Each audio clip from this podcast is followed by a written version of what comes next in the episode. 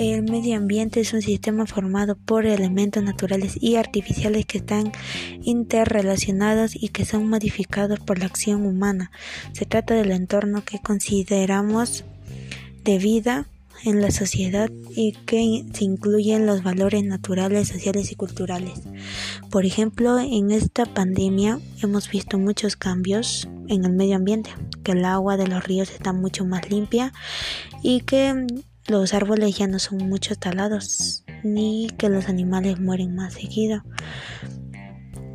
Por eso el medio ambiente se debe cuidar con la vida porque estamos usándola y eso no significa que debemos maltratarla, al contrario, debemos cuidarla para que siga durando más, si no, todo estaría lleno de contaminación.